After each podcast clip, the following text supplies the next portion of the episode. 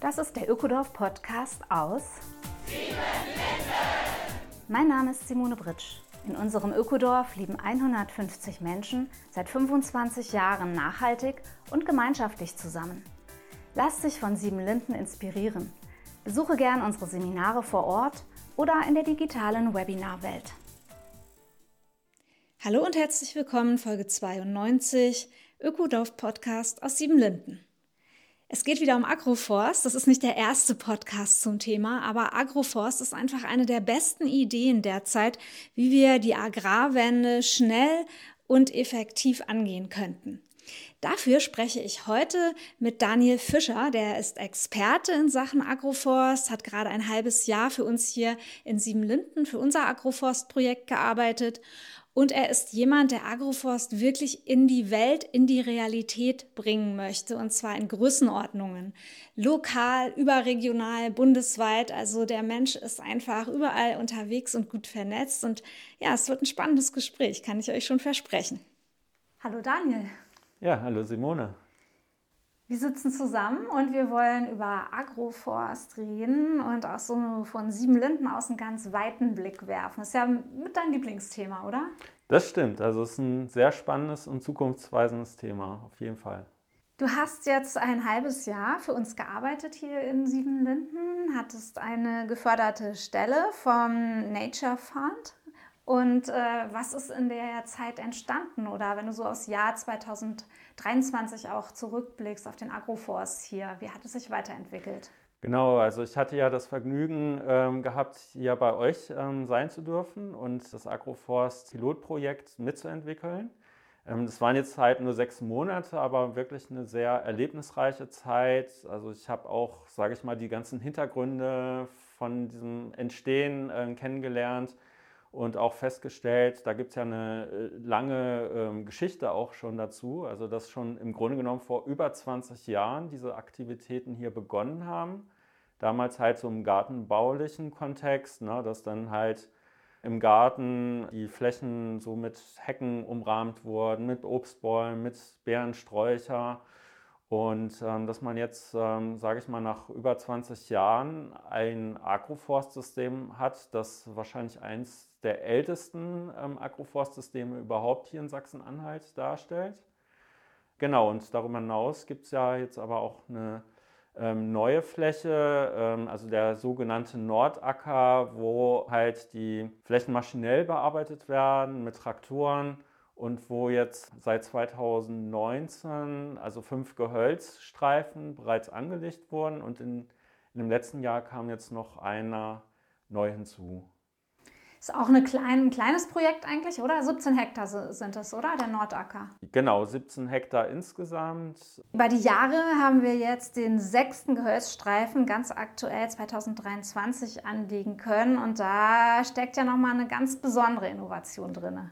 Das ist wohl wahr. Ähm, also das Überraschende war, wir haben, sage ich mal, den Gehölzstreifen so angelegt, dass die Gehölze ausgesät wurden, ne? also in Reihen. Äh, die wurden vorbereitet, die Flächen und auch umzäunt. Aber da haben wir dann auch verschiedene Samen im Vorfeld ähm, gesammelt hier aus der Region. Äh, Birkensamen, Ahorn, also auch äh, Pionierbaumarten. Ne?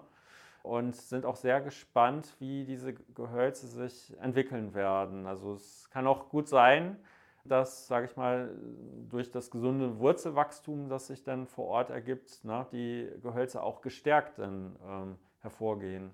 Also nochmal so für die Unbedarften und Laien, normalerweise pflanzen äh, die äh, Landwirtinnen die Streifen an. Ne? Das sind kleine Pflanzen, die aus der Baumschule kommen und die dann eben gesetzt werden. Und der große Schritt ist jetzt mal auszusäen. Richtig, richtig. Also so sieht der übliche Weg aus. Das Pflanzen ist natürlich äh, mit Aufwand verbunden, auch kostentechnisch, sage ich mal, ähm, kommt da äh, eine andere Summe zusammen und ähm, das Aussehen ist halt mm, im Vergleich dazu halt sehr kosteneffektiv und kann vielleicht auch eine gute Chance sein, ähm, auch großflächig Agroforstsysteme anzulegen. Ja, und dann gibt es natürlich noch die ähm, schnell wachsenden Gehölze, die zum Teil dann auch mit Steckrouten ne, ausge... Also Pappeln, Weiden. Richtig, sowas, ja. richtig, mhm. genau. Das ist auch relativ kosteneffektiv, aber da braucht man zumindest schon ein bisschen mehr Technik, um diese Flächen dann vorzubereiten. Ja, es ist so, so vielfältig und wir sind sehr gespannt. Ich denke, dankbar sind wir alle dafür, dass ein regenreiches Jahr hinter uns liegt und wir hoffen auch ganz dolle, dass die Niederschläge da mitspielen. Das ist sicherlich wichtig für die jungen kleinen Pflänzchen, die da jetzt aufkeimen. Ähm, aber es ist halt sehr schön zu sehen, welche positive Wirkung jetzt schon allein durch diese fünf Gehölzstreifen entfaltet werden kann. Die wurden ja auch entlang der Höhenlinien angelegt. Und so aus Berichten hatte ich dann auch erfahren, dass es ähm, jetzt gerade, wo es äh, im Winter so stark auch geregnet hat, sich meistens unten so eine Nassstelle in der Talsohle dann gebildet hat. Und ähm, durch die Gehölzstreifen ähm, ist diese Nassstelle jetzt nicht mehr zu erkennen. Also das hat sich dadurch ähm, gut verteilt, so die ja, Wahnsinn. Das ist ja gerade im Moment in diesen Wochen, wo überall Land unter ist, äh, eine total gute Nachricht, dass äh, fünf Gehölzstreifen in der Lage sind, die starken Niederschläge anders aufzunehmen im Bereich des Hanges, ja, sodass unten selbst bei diesen anhaltenden Regenfällen anscheinend eine Verbesserung ähm, erwirkt werden konnte. Super. Also auf jeden Fall. Ähm, ich denke, gerade auch bei so starken Niederschlagsereignissen, so in Hanglagen, ähm, hat es großes Potenzial, weil ja auch die Wasserspeicherfähigkeit ähm, durch diese Gehölzstreifen einfach erhöht und verbessert wird und ja, das wie so eine natürliche Barriere in Anführungszeichen wirkt, also wo der Wasserfluss ein bisschen abgebremst wird ähm, wenn natürlich jetzt ähm, Flüsse über ihre Ufern hinaus ähm, ähm, hat es natürlich nur eine sehr bedingte Wirkung, aber vor allem präventiv. Ne? Und darauf sollte es, glaube ich, also sollte eigentlich mehr Acht gegeben werden aus meiner Sicht. Naja, Daniel, aber woher kommt das viele Wasser an den Flüssen? Das ist doch zu schnell ablaufendes Wasser von zu intensiv landwirtschaftlich bearbeiteten Flächen, oder?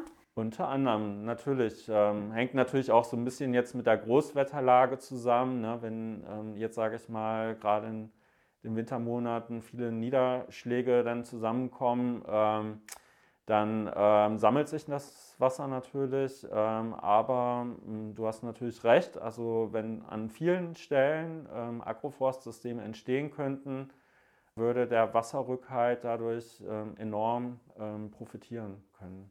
Ja, ich glaube, dass es ein ganz wichtiges äh, Thema für uns werden wird, um uns an die Effekte vom Klimawandel auch anzupassen, die Vorteile zu nutzen für den Wasserhaushalt. Eine Sache, die ja noch im Experimentierstadium ist auf unserem Nordacker, es sind verschiedene Gehölzstreifen gepflanzt worden. Kannst du dazu noch mal was sagen? Also ich muss ehrlich sagen, die letzten Gehölzstreifen, das klang für mich erstmal nicht mehr so sexy, als ich gehört habe, schnell wachsende Pappeln. Ja? Ähm, was ist der Unterschied zwischen den einzelnen Baumreihen und welche Konzepte stecken dahinter?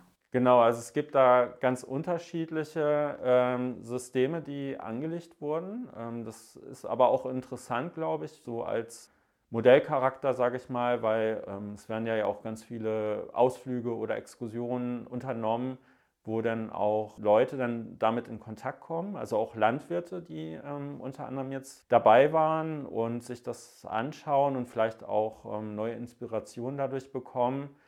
Und man muss halt auch wissen, ähm, es gibt halt immer Vor- und Nachteile. Ne? Also es gibt halt die hochkomplexen Agroforstsysteme äh, bis hin zum dynamischen Agroforst die halt eine große ähm, Artenvielfalt beherbergen, wo auch die Pflanzdichte sehr hoch ist wo allerdings auch ähm, der Bewirtschaftungsaufwand und der Pflegeaufwand ähm, einkalkuliert werden muss. Ne?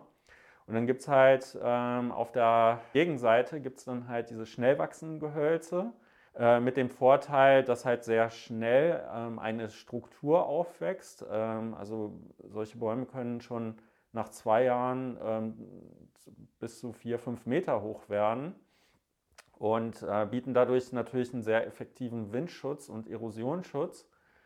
Und ähm, es hat halt für äh, größere Betriebe vielleicht auch den Vorteil, dass zum einen der Pflegeaufwand nicht so groß ist, dass es auch äh, maschinell bearbeitet werden kann oder auch beerntet werden kann, diese schnell wachsenden Gehölze, und dass es dadurch so eine niederschwellige Einstiegsmöglichkeit ist. Und ähm, was halt hier besonders bezaubernd ist, dass halt wirklich diese ganze Bandbreite da ist. Ne? Ähm, auch Kombinationsmöglichkeiten zwischen schnell wachsenden Gehölzen zum Beispiel und Wertholzbäumen, ähm, zum Beispiel ähm, Walnüsse oder Esskastanien, so dass man halt auch Lösungswege aufzeigen kann äh, für die Landwirtschaft, die praktikabel sind. Also Agroforst ist nicht nur etwas für Ökoträumer und Menschen, die so hoch motiviert sind, sondern es ist anpassbar letztendlich auch an eine Landwirtschaft, die vor allem ja, rentabel denkt und, und handelt und sich auch an die Fördermöglichkeiten orientiert, oder? Absolut. Ähm, und das ist halt auch das Schöne, ähm, dass man wirklich ähm, sich an verschiedene landwirtschaftliche Betriebe, äh, also dass die adressiert werden können, äh, von ökologischen Betrieben bis hin zu konventionell äh, wirtschaftenden Betrieben und ähm, man kann dadurch vielleicht auch in der Landwirtschaft einen Weg aufzeigen, also äh, als Lösungsbeitrag, als äh, Möglichkeit der Transformation, wie man halt zum einen ja, eine klimaschonende Landwirtschaft betreibt, eine umweltfreundliche Landwirtschaft und auch die Resilienz steigert und gleichzeitig natürlich weiterhin produktiv bleibt. Ja, da hast du ja auch schon in verschiedenen Organisationen und Netzwerken einen Fuß in der Tür, ja, um einfach die Verbreitung von Agroforst zu fördern, um die Menschen, die äh, Landwirtinnen zu begeistern von Agroforst. Was läuft da im Moment so? Ja, ähm, das ist wohl wahr. Also ich bin zum einen äh, Sprecher des bundesweiten Arbeitskreises ähm, Agroforstwirtschaft bei der Arbeitsgemeinschaft Bäuerliche Landwirtschaft, um, also kurz auch ABL genannt und bin auch Agroforstbeauftragter der ABL in Mitteldeutschland. Ähm, das mache ich ehrenamtlich.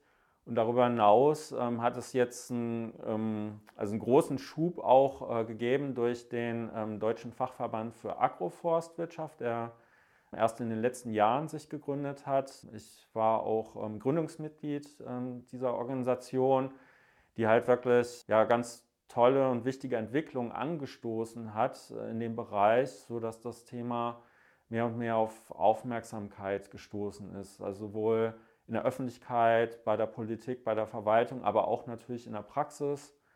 Da gab es jetzt einige Veranstaltungen und Tagungen im letzten Jahr. Ein ähm, Treffen war ja auch in Siebenlinden, das sollten wir jetzt auch mal hier erwähnen. Ne? Ein lokales Treffen, erzähl mal. Ja, sogar ein sehr wichtiges Treffen ähm, und es ging sogar über, äh, um die überregionale Ebene, weil im Juli 2023 hat sich hier ein sogenanntes Agroforst-Innovationsnetzwerk in Sachsen-Anhalt gegründet.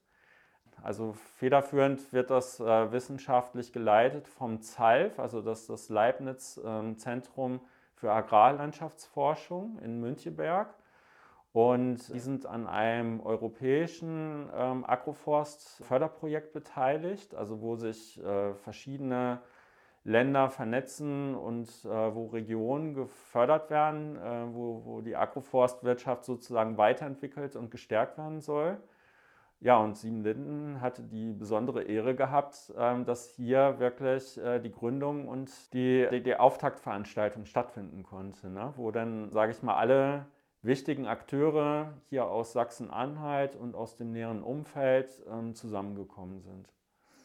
Ja, das klingt erstmal alles sehr, sehr hoffnungsvoll, finde ich. Wenn ich dir zuhöre, dann sehe ich schon bundesweit oder sogar weltweit diese riesigen Felder, die einfach nur staubig sind und wo das Wasser schnell abläuft, wo ganz wenig Arten wachsen, umgewandelt in äh, ganz saftige, grüne, mit äh, eben diesen Baumreihen unterteilte Biotope eigentlich. Also Biotope, von denen wir leben können und die, äh, auf denen unsere Nahrung produziert werden kann. Also es ist super.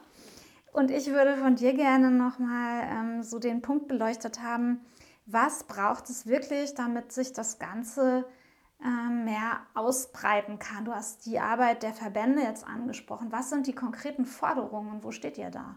Ja, also das stimmt, da ist noch einiges ähm, zu tun ähm, und auch noch ähm, Entwicklungspotenzial vorhanden.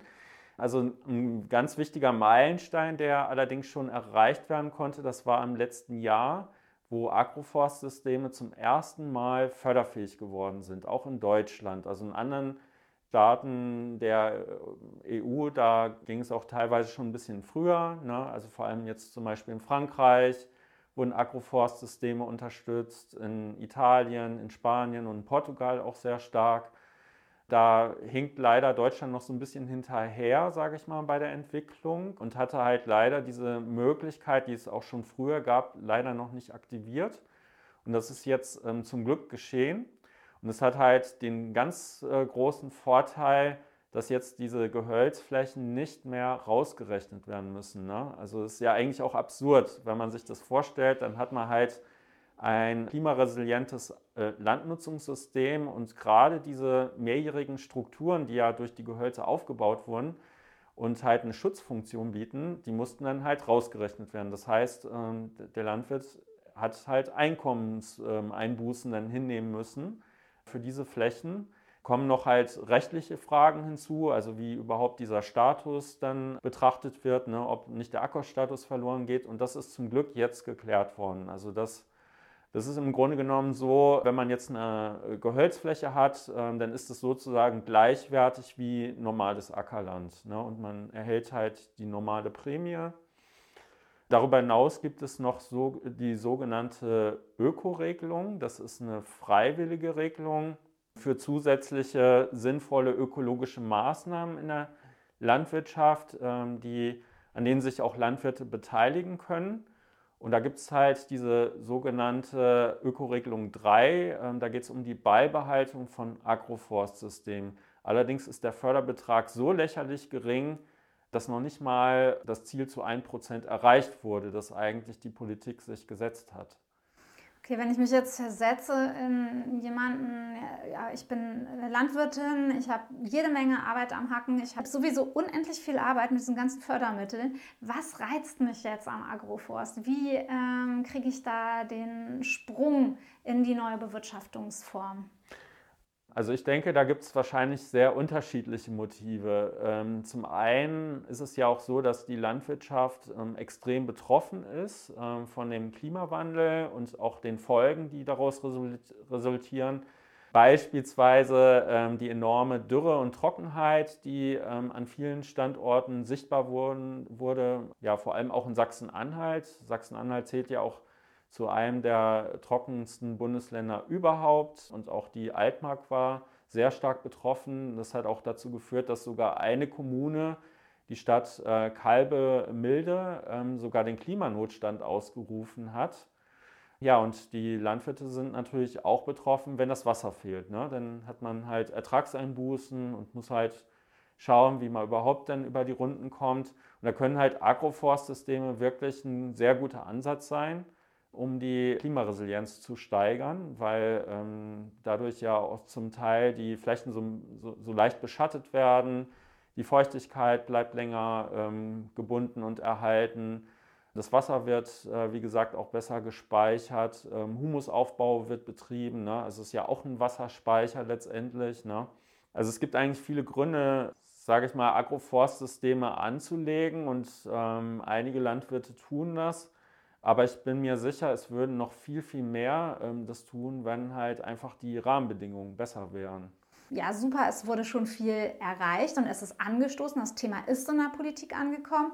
Und was sind jetzt noch die Forderungen, dass eben noch mehr Flächen ähm, auch in die Agroforstwirtschaft überführt werden? Ja, also zunächst äh, reichen le leider nicht die Fördersummen. Ähm, und zwar war es bislang so, dass nur 60 Euro pro Hektar Gehölzfläche gezahlt wurde. Das heißt, äh, wenn man in der Regel jetzt, sage ich mal, so einen Streifen anlegen würde auf 10 Prozent der Fläche auf einen Hektar, dann sind es gerade mal 6 Euro. Dafür kann man sich noch nicht mal irgendwie ja, gescheites Werkzeug kaufen. Das wurde jetzt für 2024 auf 200 Euro erhöht, weil sie halt doch auch gemerkt haben, sie müssten in der Politik halt doch einen etwas äh, besseren Förderanreiz setzen. Und wir gehen aber davon aus, mit vielen anderen Verbänden zusammen, ähm, dass ein, letztendlich 600 Euro pro Hektar Gehölzfläche benötigt werden im Minimum. Genau, aber es geht halt nicht nur allein ums Geld, es geht halt auch allgemein um die Rahmenbedingungen. Und ähm, da ist halt unverständlich, dass gerade äh, für Agroforstsysteme die letztendlich ja eine der nachhaltigsten Optionen in der Landwirtschaft darstellt, ähm, auch zur Förderung des Klimaschutzes, dass da noch so viele bürokratische Hürden existieren. Und ähm, die sollte man auf jeden Fall abbauen, damit der Weg ähm, auch ähm, in die Umsetzung für Landwirte erleichtert wird. Da denke ich zum Beispiel an eine ähm, bürokratische Abstandsregelung zu Nachbarflächen von 20 Metern jeweils. Das heißt, ein Landwirt könnte zum Beispiel nicht den Agroforst-Gehölzstreifen direkt neben einen Feldweg anlegen. Auch, auch wenn es vielleicht dort äh, besonders sinnvoll wäre. Ne? Ähm, das wird aber von der Politik und Verwaltung bislang untersagt. Und ähm, das stößt halt auf sehr große Unverständnis bei ganz vielen Verbänden, weil dadurch ähm, die Umsetzung enorm erschwert wird. Oder ein anderes Beispiel, wenn man jetzt halt einen großen Ackerschlag hat, man würde jetzt mehrere Gehölzstreifen dort anlegen, dann wäre es ja sinnvoll, zwischen diesen verschiedenen Gehölzstreifen verschiedene Ackerkulturen auch anzubauen. Also um einfach auch die Agrobiodiversität zu fördern, weil wir ja wissen, dass ähm, allgemein der Artenschwund ein ganz großes Problem darstellt. Und im Moment ist es so, dass auch dieser Weg äh, blockiert und verhindert wird. Ähm, das heißt, diese ganzen Flächen zwischen den Agroforstgehölzstreifen, die müssen einheitlich bewirtschaftet werden. Und das ist halt absolut unverständlich, denn es widerspricht eigentlich allem, was auch die Politik und Verwaltung bislang an Zielsetzungen ähm, formuliert hat. Da ja auch ja, die Bedeutung erkannt wird, ne? dass man mehr für die Biodiversität tun muss. Hm. Also ihr habt noch ein paar dicke Bretter zu bohren. Und ich weiß, dass es dir wirklich ein Herzensanliegen ist. Was, ja, was treibt dich eigentlich selber an? Was hält dich da bei der Stange oder wie motivierst du dich? Also es ist bei mir, glaube ich, ein langer Entwicklungsweg gewesen, der auch schon lange zurückreicht. So ungefähr, als ich so 15 oder 16 Jahre alt war, da ist mir so ein Buch in die Hand gefallen, Permakultur von äh, den beiden Australiern Bill Mollison und David Holmgren. Das hat mich damals sehr inspiriert und auch die Faszination für nachhaltige Landnutzungssysteme geweckt. Und von da aus bin ich dann auch ähm, immer mehr auch auf das Thema Waldgartensysteme aufmerksam geworden. Das ist halt so eine spezielle ähm, Ausprägungsform von Agroforstsystem, also ein, eigentlich ein hochkomplexes Agroforstsystem, ähm, das halt sehr gehölzbetont ist. So Ne? Ähm, weil es gibt ja da ein ganz großes Spektrum, hatten wir ja vorhin schon gesprochen, ne? von einfachen Agroforstsystemen bis halt zu ganz hochkomplexen. Und das ist sozusagen so ein bisschen die Königsdisziplin, würde ich sagen, also einen Waldgarten anzulegen. Dann hatte ich halt auch verschiedene Agroforstsysteme mir angeschaut, sowohl in Deutschland, ähm, aber auch im Ausland, in Großbritannien und war einfach fasziniert, ähm, weil ich das dann halt auch hautnah miterlebt habe, was Agroforstsysteme tatsächlich bewirken können. Also für die Biodiversität, für die Artenvielfalt, aber auch an Schutzfunktionen und auch an Produktivität. Also ein Stichwort ähm, Nahrungsmittelerzeugung ist natürlich ein wichtiger Aspekt. Aber wenn wir jetzt auch von den fossilen Rohstoffen in Zukunft wegkommen wollen, dann spielen natürlich auch nachwachsende Rohstoffe eine wichtige und zunehmendere Rolle und letztendlich können auch Agroforstsysteme da gute Lösungswege aufzeigen oder auch das Thema Energie. Also wir müssen ja auch unseren Energiebedarf in Zukunft anderweitig decken und äh, sicherlich können da auch ähm, technologische Entwicklungen wie Solarenergie, Windkraft äh, eine gute und wichtige Lösung sein. Ähm, aber Holz hat durchaus auch einen wichtigen Vorteil, ähm, weil das, ähm, sage ich mal, auch grundlastfähig ist. Das heißt, gerade auch in der kalten und dunklen Jahreszeit ähm, kann, sage ich mal, im regionalen Kontext da sicherlich auch ein Teil ähm, des Energiebedarfs auch gedeckt werden. Ja, wie wir ja alle wissen, ist die Landwirtschaft ein Sektor, der ganz stark äh, auf Förderung angewiesen ist und auch auf Förderanreize dann reagiert. Gibt es noch irgendeinen Punkt, der sinnvoller gestaltet werden könnte? Auf jeden Fall. Also äh, vor allem sollte es äh, für, vor allem für die Praktiker einen Anreiz bieten, also dass die auch wirklich motiviert werden, Agroforstsysteme anzulegen Und wie kann man das erreichen? Also zum einen kann man halt die ähm, ersten Hektare besser fördern lassen, ähm, weil das dann erstmal den Landwirten einen einfachen Einstieg ermöglicht. Und der andere Aspekt, der mir persönlich auch wichtig ist, ähm, dass man auch gerade diesen Artenreichtum mit äh, bedenkt und artenreichere Agroforstsysteme ein Stück weit äh, besser fördert halt als die einfachen Systeme äh, wobei auch die natürlich mitbedacht werden sollen, weil das für viele Landwirte letztendlich die Einstiegsmöglichkeit ist. Ne? Ja, wie gehst du damit um, wenn es doch so furchtbar langsam geht? Du hast von einer langen Zeit auch gesprochen. Ich kenne das selber auch sehr gut. Du beschäftigst dich Jahre und Jahrzehnte und schiebst an einem Thema. Und wo stehst du jetzt und was äh, motiviert dich weiterzumachen? Ja, also wir haben ja schon sehr viel bewegen können in dieser relativ kurzen Zeit. Ähm, auch der Deutsche Fachverband für Agroforstwirtschaft, also kurz DFAF auch genannt, der hat ja sich erst vor wenigen Jahren erst gegründet und doch deutlich auch an Aufmerksamkeit gewonnen und ähm, auch viele wichtige Impulse gesetzt. Und man vernetzt sich natürlich auch, ne? also mit verschiedenen Initiativen, Organisationen.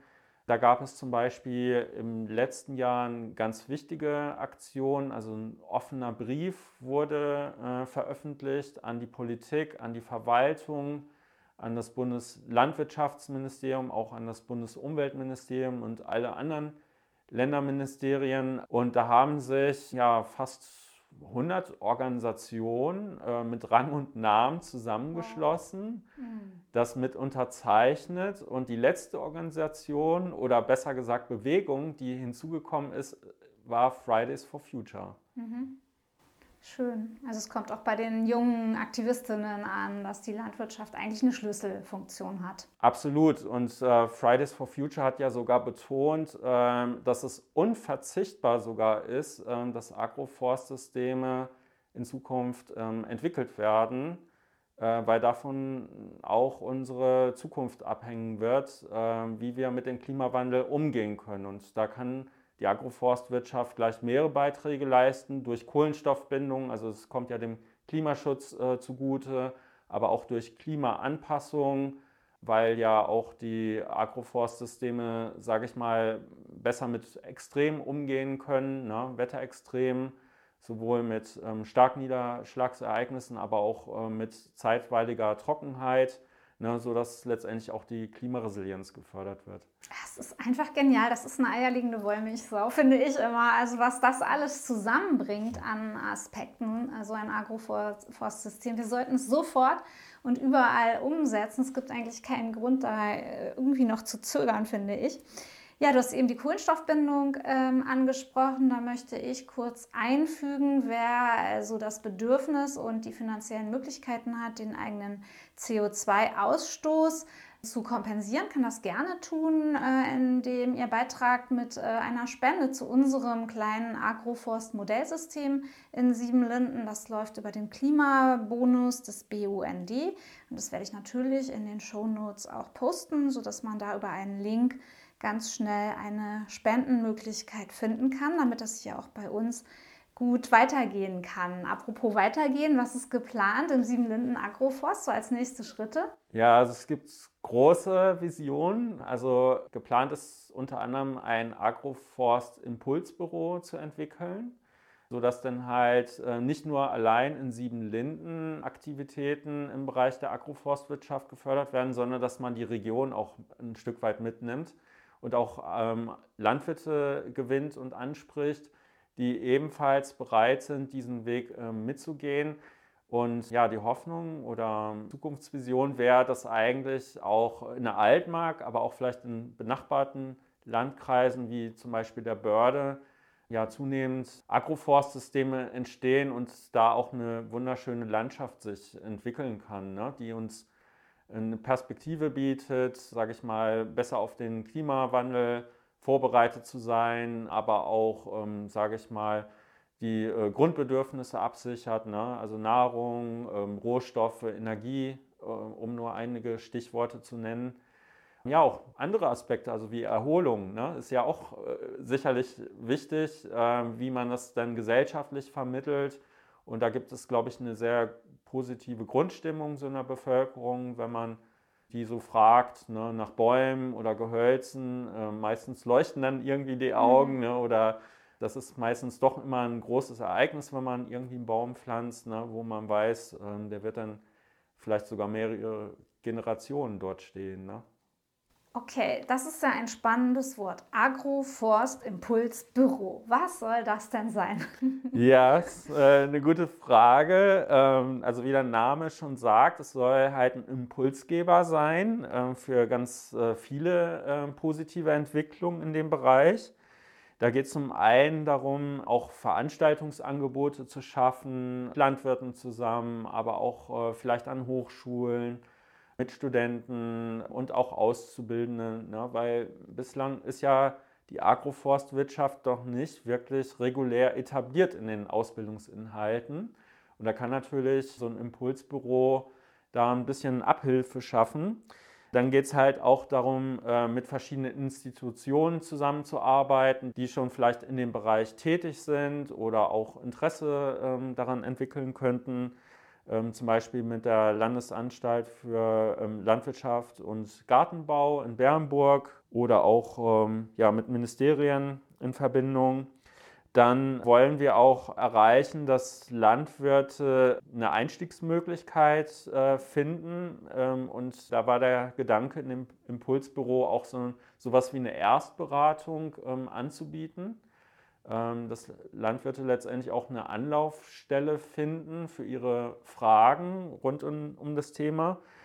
Und dann ähm, der letzte wichtige Impuls, auch Modellflächen anzulegen und weiterzuentwickeln. Also es gibt ja hier schon was in Siebenlinden. Die Idee ist aber auch darüber hinaus zu gehen und äh, vielleicht auch an einem anderen Standort ähm, Möglichkeiten zu schaffen, ähm, so dass man halt ähm, ja, so ein Anschauungsobjekt hat ähm, und Landwirte sehen äh, können, wie, wie es ähm, mit der Umsetzung klappen kann.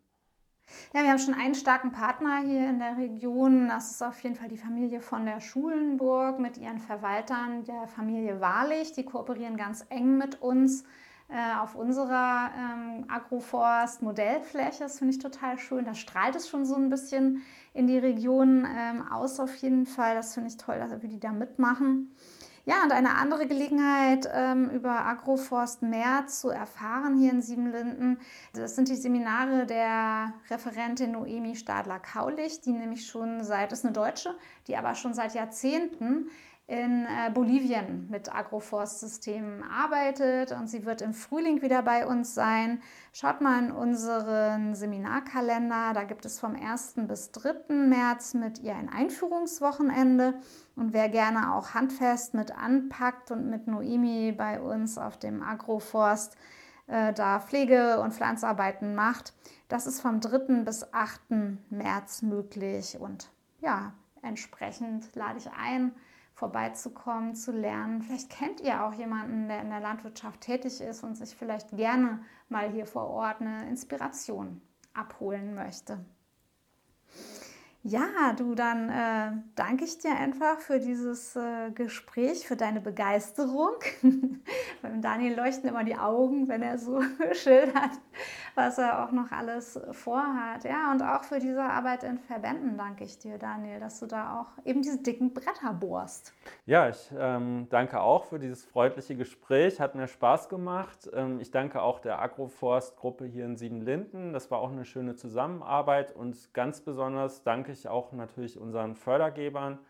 Ähm, zum einen den Verein Nature Fund, ähm, der uns unterstützt hat und der Geschäftsführerin Katja Wiese, die, sage ich mal, große Inspirationskraft hat äh, für die dynamischen Agroforstsysteme insbesondere, sowie der Deutschen Postlotterie. Ja, dann das Jahr ist jung und wir haben viel vor, oder? Genau. Let's go. Das war sie, die neue Folge des Ökodorf Podcasts aus Siebenlinden. Besuche uns auf www.siebenlinden.org oder komm zu Seminaren ins Ökodorf Siebenlinden in die ländliche Altmark. Auch in unseren neuen Online-Kursen der Webinarwelt kannst du alles über Nachhaltigkeit und Gemeinschaft lernen. Der Ökodorf Podcast aus Siebenlinden ist eine Produktion vom Freundeskreis Ökodorf e.V.